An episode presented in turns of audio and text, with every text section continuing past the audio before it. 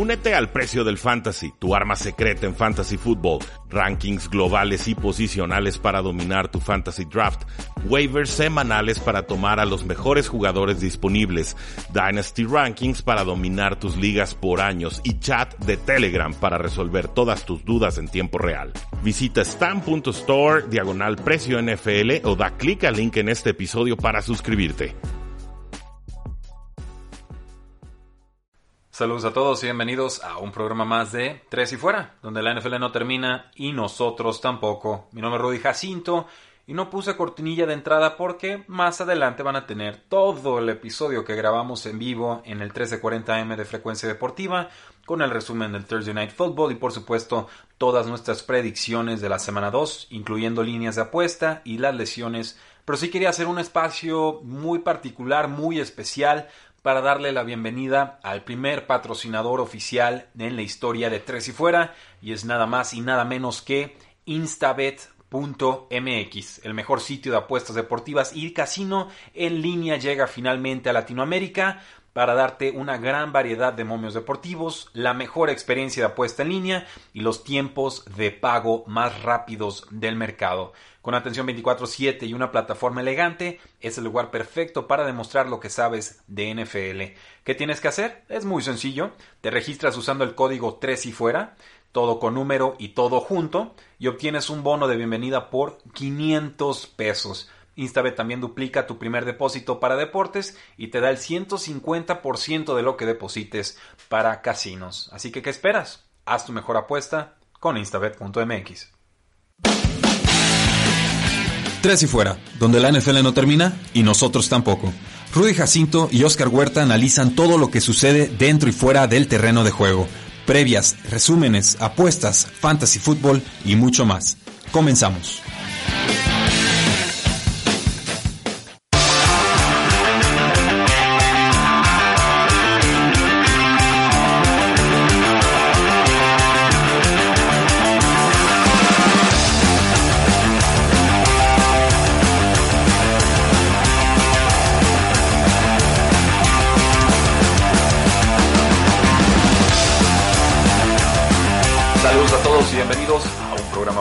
Tres y Fuera, donde la NFL no termina y nosotros tampoco. Mi nombre es Rudy me encuentran en Twitter como arroba NFL y continúa la acción de la National Football League.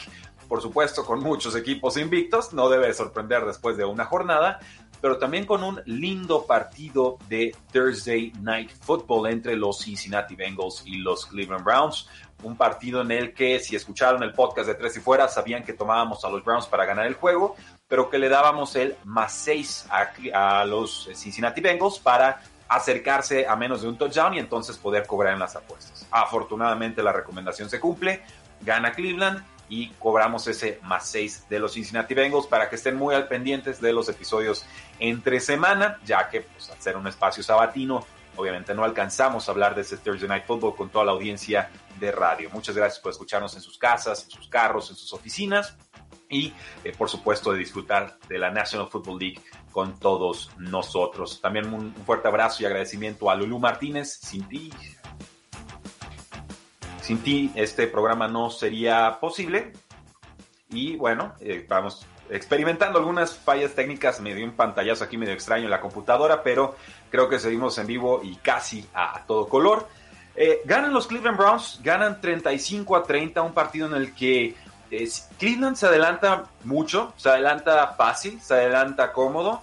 Vimos esa versión de novato de Baker Mayfield, esa versión que deleitó a propios y extraños, a los que tenían dudas eh, los convenció y a los que no, pues simplemente los enamoró más. Esa versión de Baker Mayfield de final de 2018 en la que explota, en la que es un titular indiscutible, en la que empiezan a utilizar formaciones con dos alas cerradas, formaciones exóticas distintas a las que usaba Baker Mayfield en colegial y en las que funcionó muy bien. En 2019 esa versión no existió, por Freddie Kitchens yo creo más que Baker Mayfield, pero también algo tendremos que achacarle de culpa al, al mariscal de campo. Y entonces llegamos a este partido divisional, semana corta, complicado, después de una paliza que les puso Baltimore, después de que Cincinnati se viera, diría, aceptable, decente, competitivo contra Los Ángeles Chargers.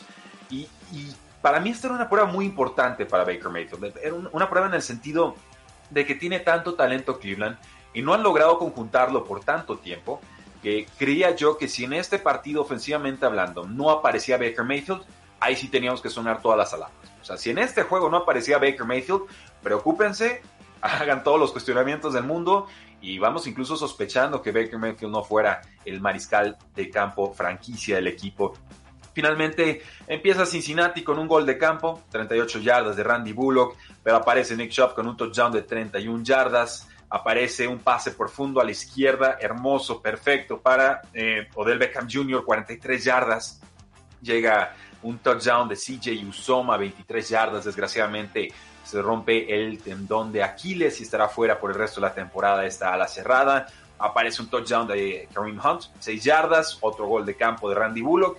Y entonces en el tercer cuarto, touchdown de Nick Chubb, una yardita, gol de campo de Randy Bullock. Randy Bullock, por cierto, el pateador del Cincinnati, no vayan a pensar que es el pateador de los Cleveland Browns. Y en este cuarto cuarto frenético, touchdown de Cincinnati con Mike Thomas, no Michael Thomas el de Saints, el otro Mike Thomas, el que tomaron Los Ángeles Rams eh, como novato hace ya varias temporadas. Touchdown de Green Hunt y entonces cerramos con Tyler Boyd, un pase de touchdown de 9 yardas. Eh, Baker, pocos pases, 23 pases, completa 16, 219 yardas, 2 touchdowns, una, una intercepción, un quarterback rating fantástico de 110.6. Eh, más que nada, creo que Baker Mayfield regresó a sus raíces, escapando del bolsillo. Generalmente, cuando presionas a Baker Mayfield, lo que va a suceder es se va a escapar hacia la derecha. Es, vean la cinta de juego, el default, el, siento presión, Baker Mayfield, apago todo, corro hacia la derecha y ya veré si corro hacia adelante o si lanzo el pase en movimiento. Ese generalmente es el movimiento por default, el rollout de Baker Mayfield para encontrar espacios sin comprarse tiempo.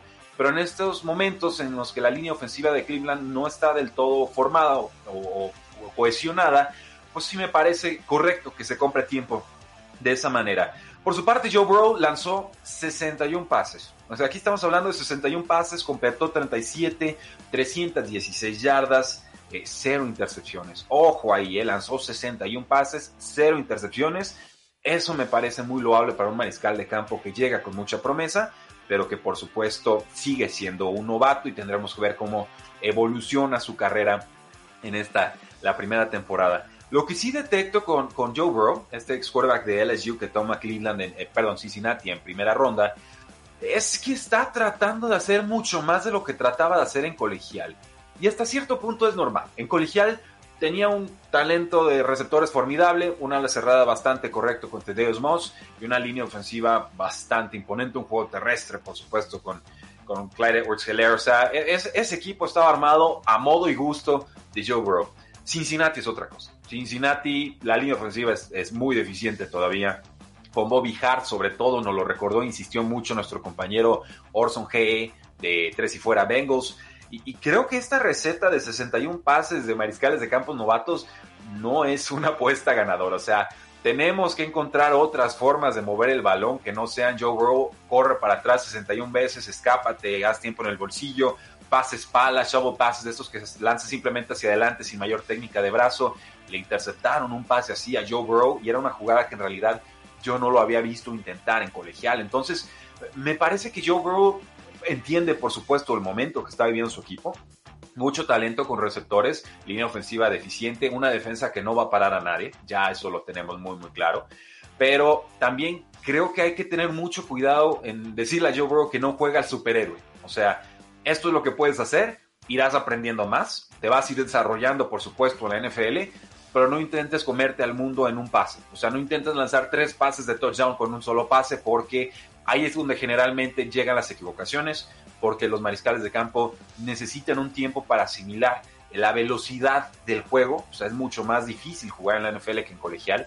Si tus receptores en colegial generan tres o cuatro yardas de separación y lanzas el pase, pues esa misma oportunidad máximo va a ser de uno o dos yardas en la NFL, que a veces ni siquiera vas a tener separación y vas a tener que lanzar ese pase perfecto. Entonces, creo que Joe Burrow tendrá que, entender eh, mejor el momento que está viviendo Cincinnati, eh, el momento, por supuesto, que necesita el, equipo que, desarrolle, el desempeñe, el rol que necesita tener Joe Burrow en, esta franquicia. Pero eso sí se los dejo muy claro, ¿eh? 61 pases de Joe Burrow no es una receta ganadora y no creo que sea la mejor forma de ir llevando una carrera que es muy prometedora, pero lo estamos exponiendo demasiado si lo obligamos a, dar 61 eh, dropbacks, ¿no? 61 movimientos para atrás y luego buscar a sus receptores. Vi bien a AJ Green con Cincinnati, me gustó lo que vi. Sigue, con, sigue muy contenido, muy controlado el juego terrestre de Cincinnati. Le va a costar generar juego terrestre. El touchdown por tierra, desgraciadamente, no lo roba Gio Bernard para los que jugamos a Joe Mixon en todas nuestras ligas de fantasy football. Y pues bueno, eh, tenemos que reconocer aquí a Tyler Boyd, 7 recepciones, 72 yardas, un touchdown. Aplausos, el touchdown, por supuesto, de Usoma. Drew Sample, esta ala cerrada que toma Cincinnati en segunda ronda, que es más bloqueador que receptor. Que no me gustó que lo tomaran, me pareció que lo tomaron muy temprano el año pasado que leí reportes, artículos largos sobre cómo habilitó su cochera para poder entrenar en tiempos del COVID-19. Y ahora 7 recepciones, 45 yardas, con Tyler Eifert ya fuera del equipo, que se fue a Jacksonville en el off-season, y ahora con CJ Usoma lastimado. Entonces, por default se convierte en el ala cerrada número uno de Cincinnati. Y si lo que produjo en este partido es señal, creo que lo puede hacer bien. Entonces, yo, yo estoy dispuesto a cambiar de parecer sobre Drew Sample y espero que, por su bien y en su carrera y de Cincinnati, sobre todo, lo consigan. También digno de resaltar, Miles Garrett, el pass rusher de, Cleveland, no hay forma de tenerlo. O sea, este, este jugador, Miles Garrett, sí, el cascazo a, Mason Rudolph contra Steelers y lo que quieran. De ahí en más, un jugador absolutamente intratable. Condiciones físicas superlativas, tiene mucha técnica, o sea, te hace 3, 4 movimientos rápidos al instante, muy difíciles de contener. Los pass rushers generalmente en la NFL son buenos porque tienen ese segundo, pero sobre todo ese tercer movimiento de counter a lo que le pueden ofrecer o presentar los linieros ofensivos. Y si a eso le sumas condiciones atléticas formidables y un motor incansable, es, es, muy difícil. O sea, Miles Garrett, con toda justicia y razón, es de los mejores defensivos que cobran en la NFL en estos momentos será pieza, por supuesto, fundamental para que funcione eh, Cincinnati. También destacaría ese 1-2 de juego terrestre que tuvo Cleveland. Eh, Kareem Hunt recién renovado, Nick Chubb, el novato, ya no tan novato, sensación. Eh, funciona muy bien, o sea, los intercalan y me queda muy claro que Nick Chubb es el corredor favorito del equipo, o sea, él abre los partidos, él cuando tienen que sacar ventaja en el marcador lo, lo ponen, pero entra Kareem Hunt y no noto mucha diferencia en cuanto a la producción ofensiva sí al estilo de juego. Para mí, Nick Chubb es, es, claramente mejor jugador que Kareem Hunt. Pero Kareem Hunt es muy ágil y tiene mucha, mucha velocidad y sabe atrapar muy bien los pases. Y era ese jugador importante con, con Chiefs, pero también tenía talento propio desde que era un prospecto novato en, en Toledo. Entonces, e, ese un 2, mientras más se apoyen en él, me parece que mejor va a jugar Baker Mayfield y mejor se va a ver en general el equipo de los Cleveland Browns. Por lo pronto, tenemos a Cleveland con una victoria y una derrota, a Cincinnati, desgraciadamente, con dos eh, derrotas, cero victorias y este marcador final fue de 35 a 30 a favor de los cafés de Cleveland. Vamos a una pausa y regresamos a Tres y Fuera.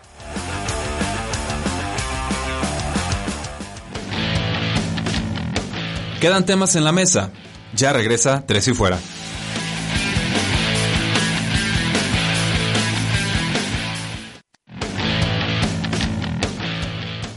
Regresamos. Tres y fuera.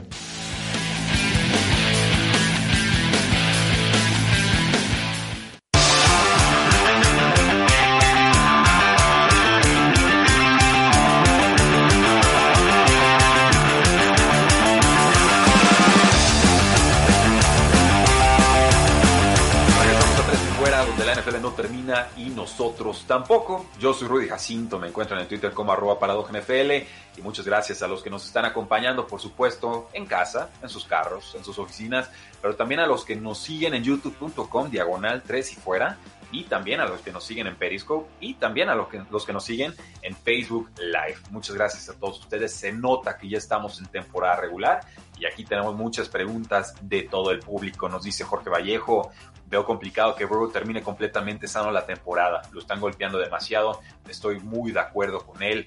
Nos dice Natural Science en YouTube. Hay más promesa con Burrow que con Mayfield. Sí, sí, sí lo creo. Lo dije antes del juego de Thursday Night Football. Comparto esa opinión. Eh, dice Luisa Jacinto. Hola Rudy, ¿cómo ves a Washington con su nuevo entrenador? Pues formidable. O sea, esa victoria que le sacan a Águilas, eh, absolutamente impensable. Y sin embargo la sacan y la sacan bien. Tengo, vi los highlights, tengo pendiente todavía ver el juego completo pero sí entiendo que la línea defensiva de Washington puede y probablemente sea eh, la, mejor línea defensiva de, toda la NFL. Entonces, sí, definitivamente se va a estar entusiasmado. Creo que Washington va en muy buen camino. Pero empezamos a analizar algunos de los partidos de esta semana 2. Hay muchos juegos, no hay bye weeks, entonces nos los tenemos que aventar un poquito más rápido. Sé que ustedes lo entienden, público conocedor. Y vamos entonces con este juego de los Titanes de Tennessee contra los Jacksonville Jaguars. Una línea que abre 9 puntos a favor de Tennessee, que es local, y ya está la línea en 7.5 a favor de Tennessee. No ha cruzado ese margen del touchdown que es tan importante y número clave en las apuestas, pero ojo, se está acercando. Eh, no me gustaba la línea de menos 9 con Titans. Creo que Titans es mejor equipo, pero no es Titans un equipo que gane por muchos puntos. Lo vimos en Monday Night Football contra los Denver Broncos. Es un equipo que gana sufrido. O sea, tiene buena defensa, buen juego terrestre y a Ryan Tannehill que puntualmente te lanza el pase profundo y puede ser eficiente. Pero no entraron muy embalados, muy en racha esta semana 1. Y por contra, eh, Jacksonville le pega a los Colts y le pega bien, sí con intercepciones de Philip Rivers, pero lo de Gardner Minshew, 19 de 20 pases completados, es muy loable. Pases tranquilos, pases cómodos, nada de pases profundos, nada de super escapadas de 50 yardas del quarterback. O sea, un plan de juego controlado, sistemático, ordenado, que creo sí le puede y le va a hacer daño a esta defensiva de los Tennessee Titans. El 74% del público apostador se está yendo con Jaguars. Eh, y si te dan tantos puntos, eh, sinceramente yo creo que tendríamos que tomar a Jaguars. No es un juego que yo vaya a recomendar apostar. Creo que es muy engañosa de repente la semana 1, es muy difícil sacar conclusiones definitivas. No hay que sobrereaccionar, pero sí hay que reaccionar. Entonces sí hay que darle un poquito más de respeto a Jacksonville de lo, que esperábamos. Está entrando la temporada y creo que con los Titans quizás hay que descontarlos un poco en lo que mejoran en, en ritmo. Eh, en cuanto al juego en sí, Creo que lo gana Titans. Yo me voy con, con los Tennessee Titans. Creo que Derrick Henry eh, les va a poder correr a placer. No creo para nada en la defensiva terrestre de Jacksonville. Sí hay piezas puntuales que se vieron bien, sobre todo el cornerback eh, CJ Henderson, Florida. Y, pero con los Jaguars está fuera el Titan Tyler Davis, lesión de rodilla. Con los Titans, ojo aquí, está fuera AJ Brown, su receptor número uno. Se vio bien Corey Davis como receptor número dos. Eh, Darrington Evans estará fuera con lesión disquiotibial y están cuestionables Dick Beasley, el pass rusher, está cuestionable Malcolm Butler, el cornerback, y está cuestionable Derek Robertson con lesión de rodilla. Entonces, llega más sano Jacksonville, llega a domicilio, llega después de pegarle a los Colts. Creo que va a ser un juego entretenido que termina ganando Titans por ahí de 4 o 5 puntos. Yo no me atrevo a darle los 7 puntos de diferencia. En el juego de los Osos de Chicago, recibiendo a los Gigantes de Nueva York, abrió la línea en 6 puntos a favor de Chicago, ya está en 5 y medio, razonable. ¿Quién es este equipo de Chicago para estarle dando 6 puntos de colchón a rivales? No, ya en serio. ¿En serio le vamos a dar 6 puntos de colchón a Chicago? ¿No, no los vieron jugar la, semana pasada? Iban perdiendo por 17 puntos contra los Detroit Lions. Se enracha Mitch Trubisky, 3 touchdowns. Pues sí, se le lastimó toda la secundaria a los Detroit Lions, lo entiendo. Le suelta el pase el corredor de Lions de la, de la victoria. O sea, yo vi mejor a Gigantes que a Chicago en esta primera semana. Sí, gigantes con todas sus deficiencias, sí, con todas sus carencias en defensa, sí, con todos los problemas que puedan tener el ataque y el juego terrestre que no pudieron establecer con Saquon Barkley y su mala línea ofensiva, sí. Pero le vamos a dar seis puntos a Chicago, yo no. A mí denme a los Giants, a mí denme los, bueno, para, denme a Chicago para ganar, denme a los Giants para eh, cubrir la línea, cinco puntos y medio. Si me das puntos con gigantes los tomo, porque estos dos equipos yo, eh, por lo menos de lo que vi en semana uno, los tengo en, en un concepto muy similar. Daniel Jones nos está mostrando que puede producir ofensiva. Mitchell Trubisky también solo necesita estar tres touchdowns abajo. Entonces yo, yo sinceramente tomo a Chicago, me voy con los puntos de los gigantes de Nueva York que están en más cinco y medio y el over-under está en 42 puntos. Entonces no se espera que esto sea un tiroteo y de vuelta, pero sí creo que Daniel Jones tiene el, arsenal y la pólvora suficiente para hacerle daño a esta defensiva de Chicago que todavía sigue buscándose. De ahí en más, pues vigilar lo que pueda hacer eh, Mac, Khalil Mac, porque esta, esta línea ofensiva de Chicago, no, de, perdón, de, los gigantes de Nueva York, no me inspira nada de confianza. Está cuestionable Kirill Mack con una lesión de rodilla, también Robert Quinn, el pass rusher de Bears, con una lesión de tobillo, y con los gigantes está en duda Golden Tate, lesión discotibial, y por ahí el cornerback Adrian Colbert, cuadríceps, está fuera para este partido. Nos vamos con los Osos de Chicago entonces. Los Green Bay Packers reciben a los Detroit Lions juego divisional. Generalmente estos juegos han sido muy atractivos en semanas recientes. Packers le gana a Lions los dos juegos del año pasado sin estar arriba un solo segundo en el reloj. Imagínense cómo estuvieron esos partidos de candentes y de dramáticos para que hasta el último segundo se fuera arriba en el marcador Green Bay y ganar ambos encuentros. Tenemos a los Packers favoritos por, eh, bueno, abrió cinco y medio, ya están en 6. Esto nos dice que el público apostador no está creyendo en Lions, que está confiando más en lo que vieron de Packers pegándole tan duro a los vikingos de Minnesota. No se dejen engañar por ese marcador. Vikingos no tuvo prácticamente oportunidad de ganar ese encuentro, aunque quedaron ahí más pegaditos en el score. Y en la línea total, el over-under abrió en 46 y medio y me hubiera gustado tomar ese 46 y medio porque ya se disparó tres puntos hasta 49 y medio.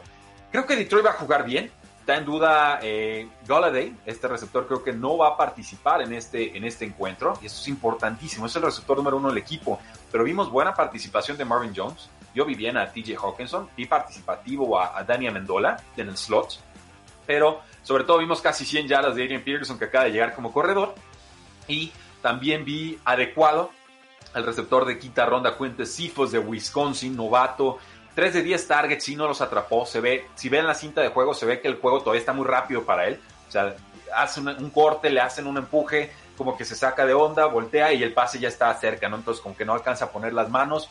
Jugadas de ese tipo, creo que con el tiempo se irá adaptando y acomodando porque Matthew Stafford le tiene confianza. 10 targets, como en tu primer partido en NFL, me lo dejan clarísimo. Pero yo sí me voy con los Packers. Voy a irme con los Packers. No me interesa tocar el, el over-under. Creo que Detroit puede mantener competitivo este partido. Creo que Packers le va a correr a placer a, Detroit. Creo que en defensiva todavía nos quedan a deber. Entonces a mí, a mí denme a los Packers. Solamente no me interesa tocar ese, ese menos 6 de Packers porque creo que es medio traicionero Lions y que de repente les sabe jugar bien a los empacadores de Green Bay.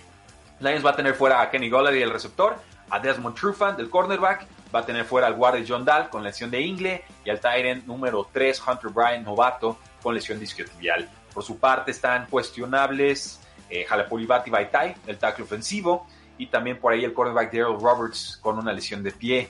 Con los Packers está fuera el nose tackle Kenny Clark, importante lesión de ingle, el guardia Lane Taylor con lesión de rodilla, el receptor abierto Quanemo St. Brown, y cuestionable, diría que es importante el guardia ofensivo Billy Turner con una lesión de rodilla. Con los Tampa Bay Buccaneers, veremos qué puede hacer Tom Brady ahora contra las Panteras de Carolina. Eh, qué inicio tan difícil de temporada tuvo Tom Brady, el único que lanzó un pick six en la semana 1. Eh, pero vi síntomas de una ofensiva muy competente y confía en la defensiva. ¿eh? Entonces, cuidadito donde se cuelen estos Bucks a, a postemporada. Creo que van a ser el rival incómodo o el caballo negro que nadie va a querer enfrentar. Pero ahorita es encontrar química, ahorita es encontrar ritmo y creo que encuentran un rival a modo para hacerlo. Se enfrentan a las Panteras de Carolina, se juega en Tampa Bay, abre la línea 7 puntos y medio a favor de Tampa Bay y ya está en 9 y medio. Me parece muy adecuada la línea porque eh, a diferencia de lo que ofrece Panteras, que vimos explosividad ofensiva poco en defensa, Tampa Bay sí creo que te puede maridar ofensiva y defensiva y además es local. Creo que, que la línea adecuadamente se va inflando a favor de Tampa Bay. El over-under abrió en 48, los puntos combinados, y ahí sigue esa, esa línea. Yo creo que ahí, ahí me gustan las altas.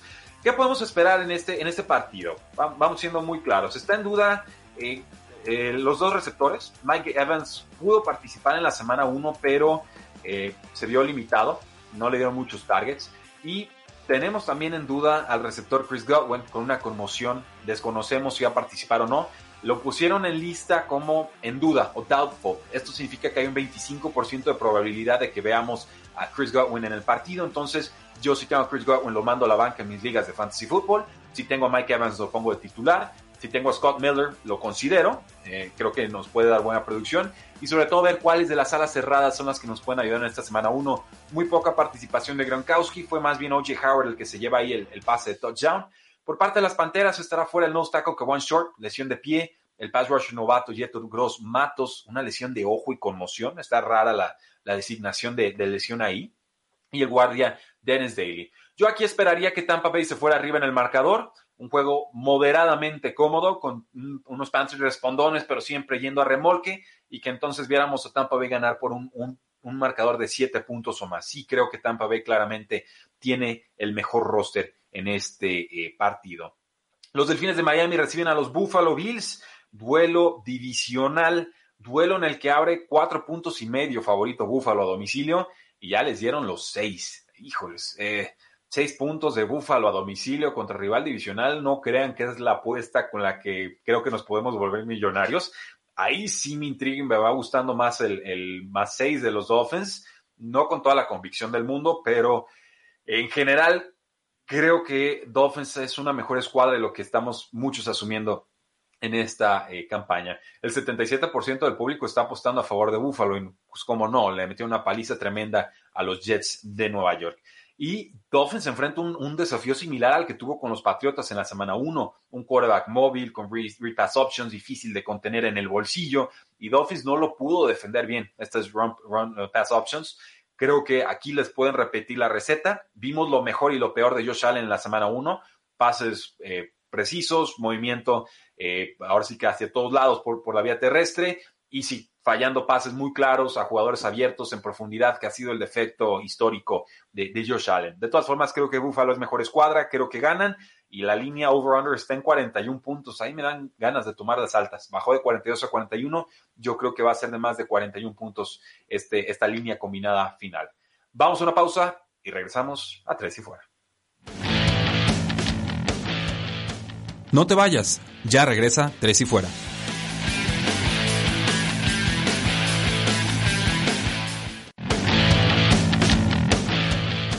Es hora de más, Tres y Fuera.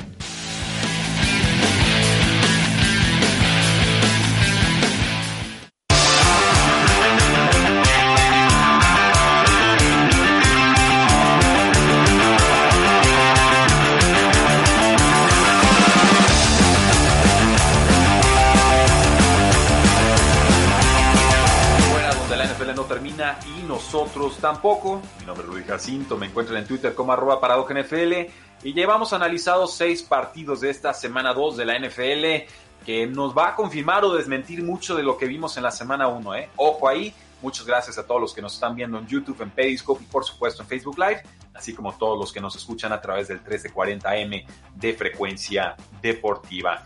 San Francisco necesita recuperar sensaciones. San Francisco perdió de forma sorpresiva contra los Arizona Cardinals. San Francisco tiene muchas, muchísimas lesiones en ambos lados del balón. Me parece que San Francisco extrañará mucho al ala cerrada George Kittle, quien estará fuera en este partido por una lesión de rodilla. Nos deja muy vendido Jimmy Garoppolo en ese pase a la derecha al ala cerrada George Kittle. Un pase alto, tiene que brincar George Kittle, no se puede proteger. Le alcanza a taclear bajo Buda Baker de forma correcta, o sea, no es una tacleada desleal, pero lo alcanza a, agarrar con la pierna apoyado y desde ahí vimos que salió ranqueante George Kittle y ya no regresó al partido.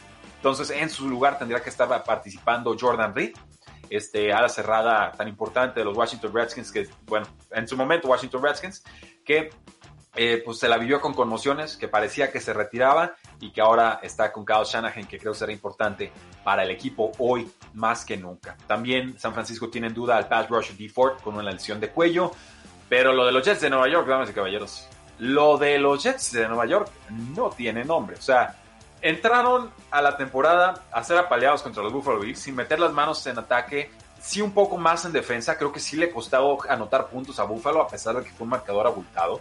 Por ahí les va la lista de lesiones que tiene Jets en este momento. Fuera, confirmado, Jamison Crowder, receptor abierto por lesión discotibial, fue el más importante receptor del equipo en la semana 1. Joe Flacco, el coreback suplente, fuera, creo que no afecta. Y cuestionable es el linebacker Avery Williamson con lesión discotibial, el running back Michael Pirine, número 3 del equipo, lesión de tobillo, y Terrell Basham con lesión de cadera, el linebacker. Entonces, ¿por dónde le va a pegar Jets a San Francisco? No lo veo. Abrió la línea 7 puntos, 6 puntos a favor de San Francisco a domicilio. Ya estamos en 7. El over-under abrió en 43 y medio. Ya estamos en 42. Entonces, San Francisco, claro, favorito. Lo tramposo es que San Francisco tiene que viajar a través de todo el país para jugar con dos horas atrasadas en su reloj. O sea, su, su ritmo de biológico, ¿no? Su reloj biológico va a estar desalineado y eso generalmente le provoca malos resultados a los equipos que juegan a mediodía. Pero con todo y todo, creo que San Francisco le pega, le pega bien y le pega fácil a los Jets de Nueva York. Creo que si no hay receptores abiertos en cuales confiar, aunque regresa Brandon Ayuk, creo que entonces nos apoyamos en el juego terrestre. Raheem Monster, Devin Coleman, se alcanzó a ver bien Jared McKinnon atrapando pases desde el backfield. Denme a San Francisco, denmelos en grande. Si tengo que tomarlos por un touchdown de diferencia, voy a tomarlos por un touchdown.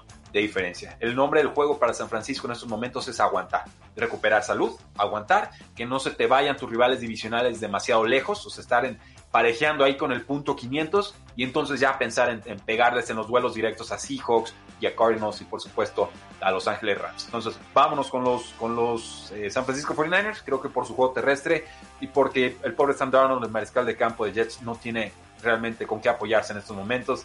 Ya ni hablemos, por supuesto, del head coach Adam Gase.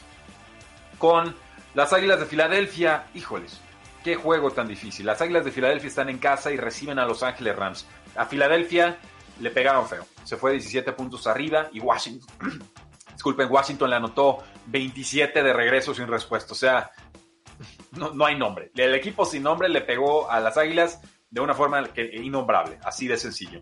Los Ángeles Rams, por su parte, a quienes, por cierto, tomamos para ganar el partido contra los Vaqueros de Dallas, anotación, eh, van a domicilio contra las Águilas de Filadelfia. Creo que esta defensiva de las Águilas, y no me dejarán mentir, le tiene tomada la medida a esta ofensiva de Los Ángeles Rams. Me parece que en los últimos 2-3 juegos todos creen que gana Rams y siempre gana Águilas. Creo que es porque la línea defensiva de las Águilas es suficientemente poderosa, eh, o muy poderosa, para contener el juego terrestre de Los Ángeles Rams y entonces volverlos muy predecibles en el juego aéreo, donde sí, tienen muchas bajas en la secundaria, muchas dudas, muchos jugadores nuevos y ahí sí me preocupa el pronóstico que voy a dar. Pero yo creo que las Águilas de Filadelfia se van a recuperar. Creo que en un juego muy cerrado, Águilas alcanza a sacar el partido quizás por un gol de campo. Me preocupa muchísimo lo que pueda hacer el pass rusher Aaron Donald y Michael Brockers contra esta línea ofensiva muy parchada que tiene Carson Wentz. Pero Carson Wentz me parece mejor mariscal que, que Jared Goff. Creo que si juega Miles Sanders, eso le va a ayudar mucho al equipo de las Águilas de Filadelfia. Eh, no vimos eh, realmente a, Miles Sanders en el primer partido, eh, pero creo que ya está entrenando, creo que estará activo.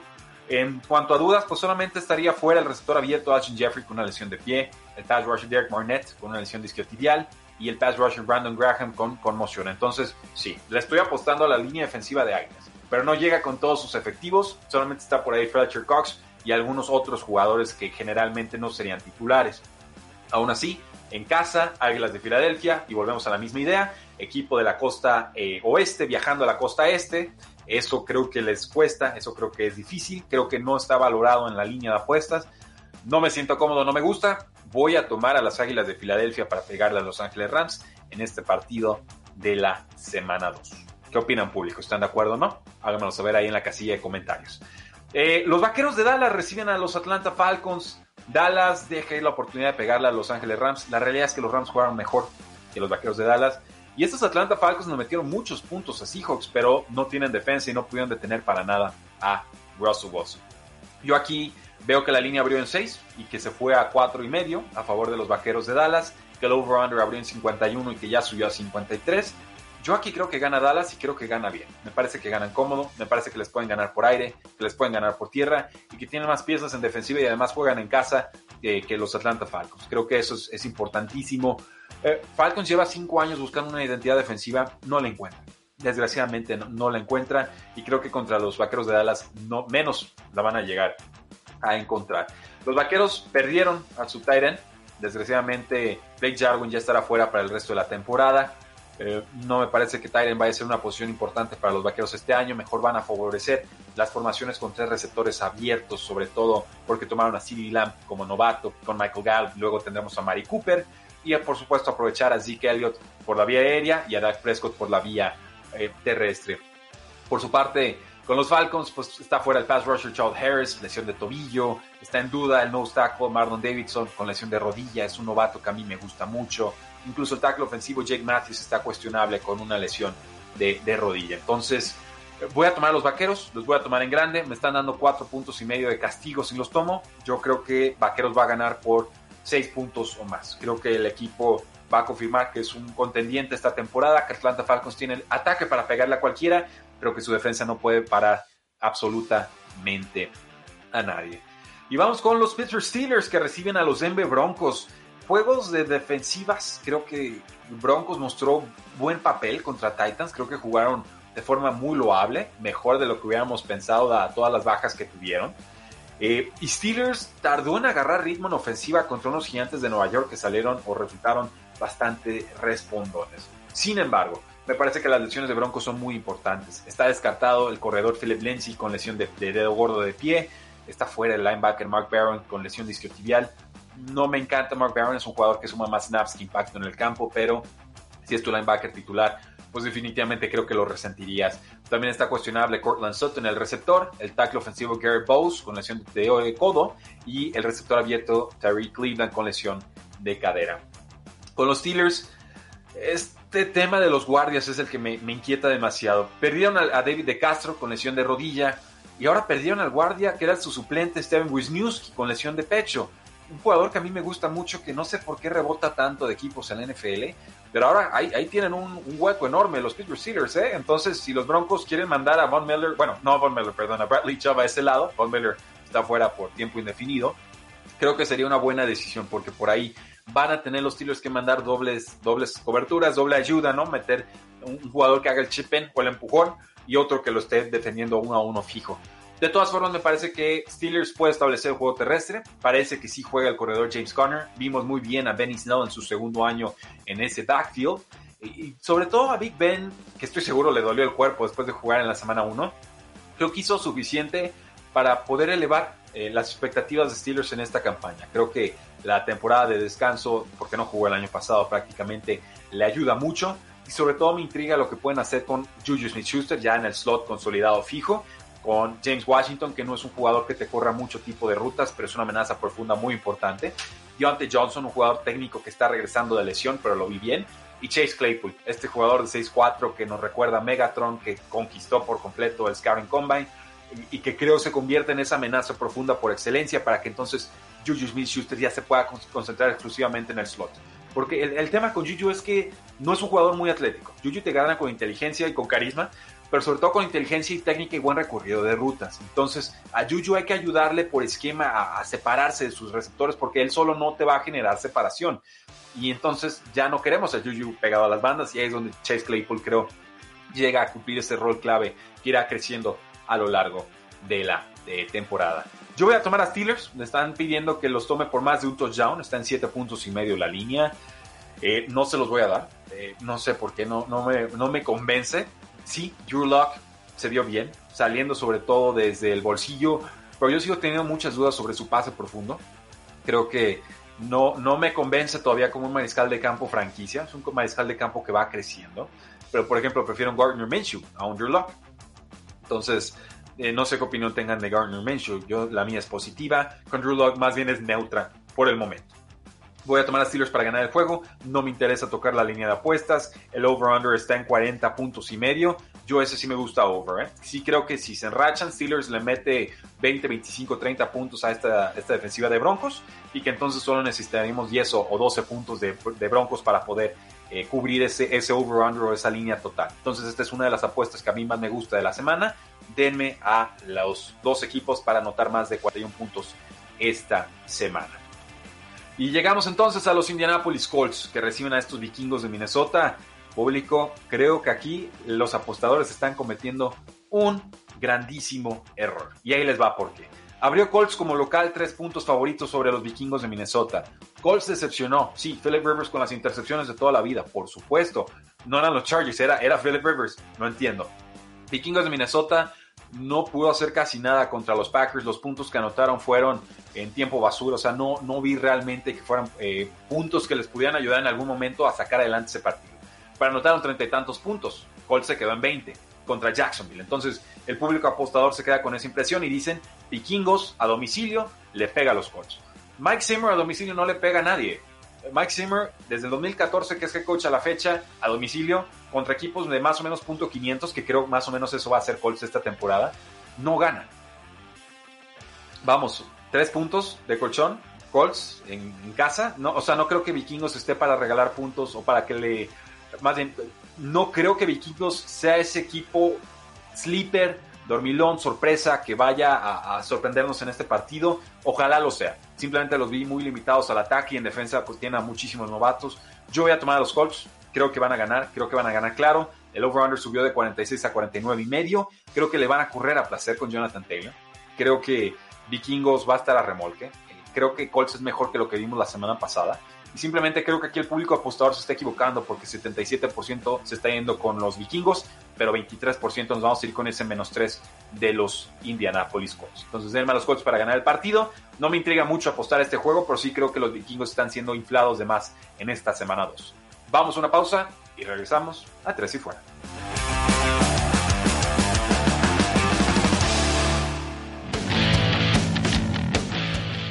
Pausa y volvemos a Tres y Fuera.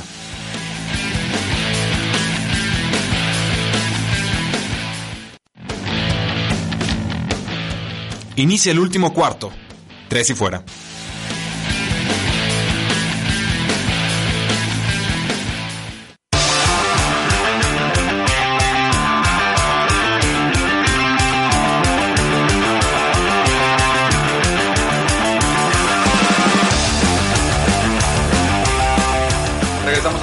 Donde la NFL no termina y nosotros tampoco. Yo soy Rudy Jacinto, me encuentran en Twitter como arroba NFL, para todos los que recién se están conectando. Y si no me falla mi tabulador o mi panel de control, tenemos uno, dos, tres, unos cinco partidos pendientes de analizar. Vamos con los Arizona Cardinals que reciben al Washington Football Team. Cardinals le pegó y feo a los San Francisco 49ers. Sorprende con DeAndre Hopkins que tuvo como 14 o 15 pases atrapados. Qué gran debut en Arizona o con Arizona. Pero Washington tiene el pass rush suficiente para complicarle la vida a Kyler Murray y compañía. La línea abrió en 7 a favor de Cardinals, sigue en 7 y el puntos combinados subió de 45 y medio a 47. Yo aquí creo que vamos a ver que los Cardinals son bien poderosos en ofensiva, que no van a alcanzar a Kyler Murray porque el, el endiablado corre como una, una, bala. San Francisco ya lo conoce de varios enfrentamientos y no pudo detenerlo por tierra. Eh, y creo que Chandler Jones le va a llegar a, a, Dwayne Haskins. No es un quarterback muy móvil. Siento que la línea ofensiva de Washington todavía puede ser un problema. Pero ese duelo de, de Trent Williams contra Chandler Jones de lo mejor que podemos tener en la NFL. ¿eh? O sea, este es un duelo de conocedores. El tackle izquierdo que estuvo, bueno, no es cierto, ya se fue a San Francisco. Olvídense, ese duelo no existe. Ese duelo no existe. Chandler Jones creo que sí o sí le va a estar ganando y pegando a Dwayne Haskins en este juego. No se sorprendan si acaba la tarde con dos capturas de Corea. ¿Qué más quisieran los Washington? Eh, quién sabe cómo se llamen tener en estos momentos a, Trent Williams. Pero creo que hay, bajas importantes para, para el equipo, sobre todo la del linebacker Thomas Davis y el cornerback Kendall Fuller con lesión de rodilla. Eh, estoy viendo la lista, lesiones importantes para Cardinals, quizás la de linebacker Josh Jones, una lesión de tobillo, y de ahí en más creo que pueden irla solventando. Entonces yo creo que gana Cardinals, creo que gana más por más del touchdown. No me interesa mucho apostar más de un touchdown en este partido, pero sí creo que la ofensiva de Arizona es mucho más explosiva que lo que nos puede ofrecer Washington y entonces voy a irme con Cardinals para ganar por más de un touchdown. Incluso me gustan las altas, 47. Creo que Arizona nos mostró que fácil puede anotar 25, 30 puntos a, pues casi a cualquier rival. O sea, sí, la defensiva de San Francisco tenía lesiones, pero vamos, creo que de todas formas eh, nos mostraron que tienen la capacidad de mostrar una exhibición ofensiva. Por cierto, eh, se me olvidó mencionarlo, hay muchas lesiones de jugadores que se fueron a IR, o sea, que van a estar fuera tres semanas o más, que no he estado mencionando. Estoy metiéndome más como en las lesiones inmediatas. Pero Richard Sherman, el cornerback de San Francisco, estará fuera por lo menos tres semanas. Entonces, ojo ahí, esa va a ser una baja importante a monitorear. Eh, vamos con Los Ángeles Chargers, que pobrecitos, reciben a los Kansas City Chiefs. Si hay un equipo que no resintió el offseason y este tema tan extraños de no entrenamiento, fueron los Kansas City Chiefs. Abrió la línea en 7 puntos y medio, ya subió a 8 y medio y voy a tomar a Chiefs. Creo que le van a pegar y feo a, a, los Chargers. Chargers mostró cosas adecuadas contra Cincinnati. Todavía un juego ofensivo muy limitado contra Rod Taylor, muy conservador. Eh, de repente pases bombazos a Mike Williams que me encanta. O sea, tiene que ser en estos momentos el receptor abierto más acrobático de toda la NFL. No genera mucha separación, pero cuando brinca no lo alcanza. Y no importa si cae de hombro, de espaldas, de cabeza, de cuello, de nalga, va a atrapar el pase y lo va a hacer de una forma formidable. Me parece que, que, que, está llamado a ser un receptor muy importante en la NFL. Ya tuvo mil yardas en algún momento, ya tuvo 10 touchdowns en otra campaña.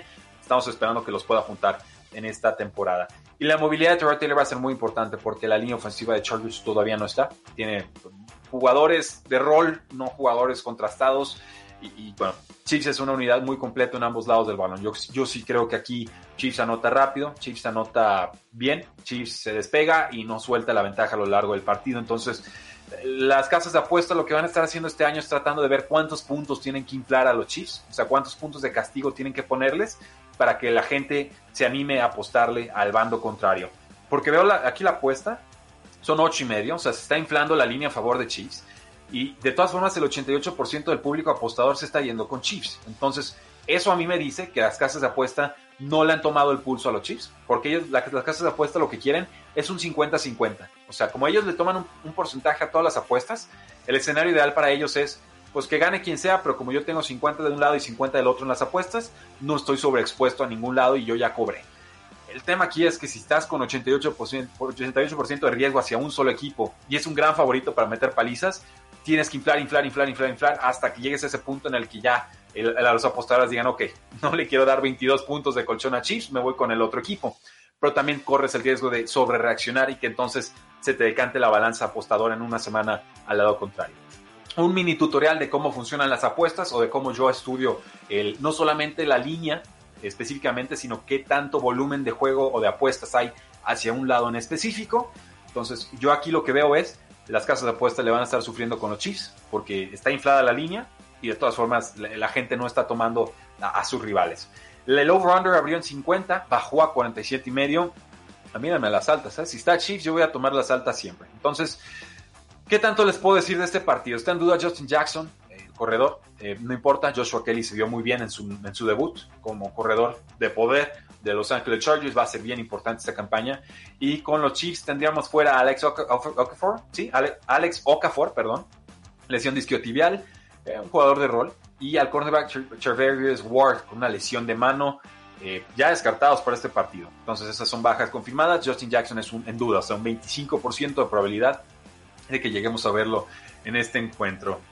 Nos pregunta Luis Alonso López, Kenyan Drake, corredor de Cardinals, un par de touchdowns.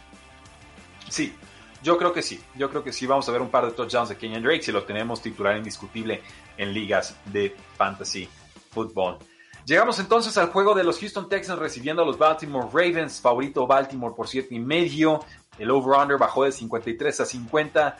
Denme a, uh, Cardinals, denme a los Baltimore Ravens, me confundí de pájaro. Denme Ravens, denmelos en grande. Sí respeto a Deshaun Watson, pero también los respeté en la semana 1 y fue una gran decepción no tiene el equipo para competir de Sean Watson. Entendámoslo. O sea, Deshaun Watson es una especie de Michael Jordan, así lo ha comparado, mencionado John Gruden, el head coach de los Las Vegas Raiders, pero incluso Jordan necesitaba talento a su alrededor.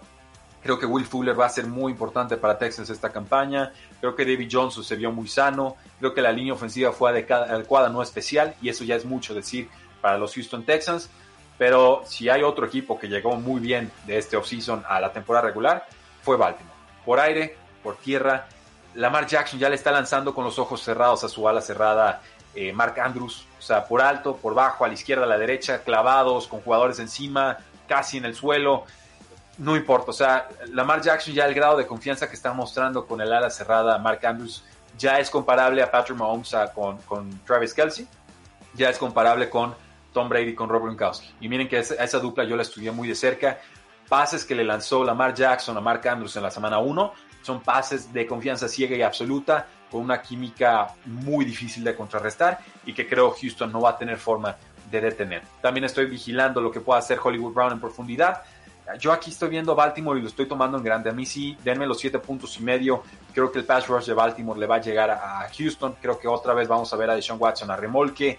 Y el público apostador está de acuerdo. El 81% del público está apostándole a Baltimore no los culpo. Denme a Baltimore, denmelos en grande. Eh, lesiones en ese partido, podríamos hablar del cornerback Jimmy Smith, lesión de cadera para Baltimore. Eh, podríamos hablar de Ronnie Stanley, una lesión de cadera que tiene el tackle ofensivo tan importante. Pero con Texans está en duda el receptor abierto Brandon Cooks. Está en duda Tyrus Howard, el guardia tackle del equipo. Duke Johnson va a estar fuera varias semanas. Entonces ahí se van neutralizando las lesiones. No, no me sirve de criterio para tomar a Texans sobre los Baltimore Ravens. Eh, este juego me encanta.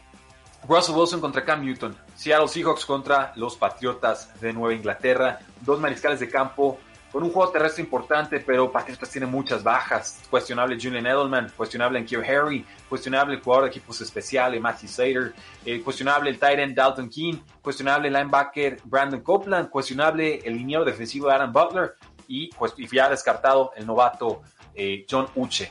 Por su parte, Seahawks tienen duda al tackle ofensivo Cedric Opueji y a eh, Philip Dorset como receptor abierto.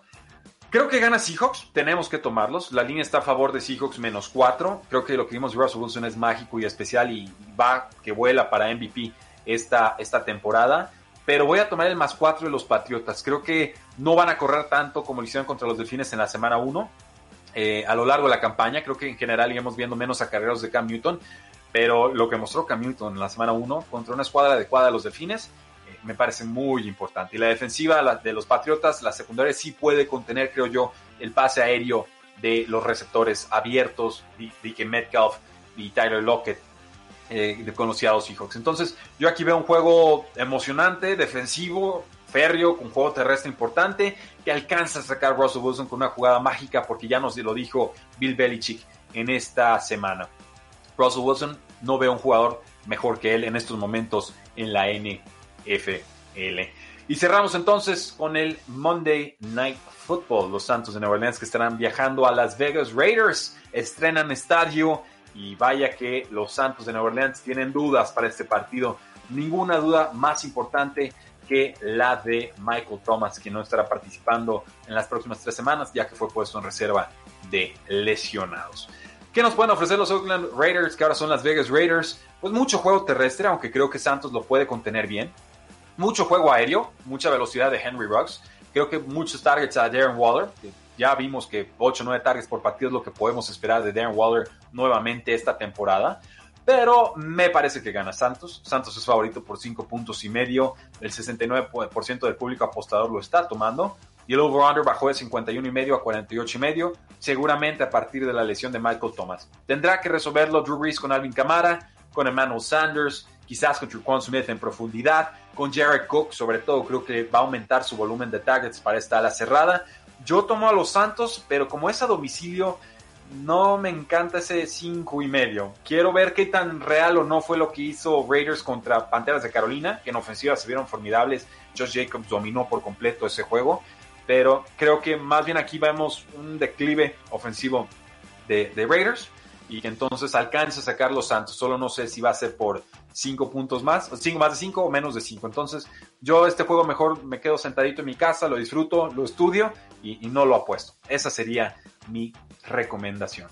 Pues muchas gracias a todos, damas y caballeros, por habernos acompañado en esta, la segunda transmisión de temporada regular de la NFL 2020 de Tres y Fuera. Síganos en todas nuestras redes sociales, estamos en Facebook, en Twitter, en Instagram y en YouTube. Me encuentran en Twitter como arroba NFL. Los invitamos a suscribirse a este su podcast también, Tres y Fuera NFL. Este episodio que ha grabado se sube en menos de una hora. Y también invitarlos a que sigan a toda la familia de podcast de Tres y Fuera. Hay un montón. Tres y Fuera Cardinals, Cowboys, eh, Dolphins, Saints. Vamos a subirlo esta semana. En fin, queremos tener un Tres y Fuera por equipo, con especialistas por equipo para que ustedes tengan la mejor cobertura de NFL en español.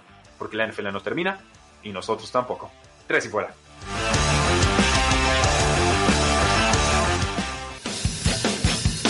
No olvides seguirnos en tresyfuera.com y en todas nuestras redes sociales. Facebook, Twitter, Instagram, YouTube, Apple Podcasts y Spotify. Porque la NFL no termina y nosotros tampoco. Tres y fuera.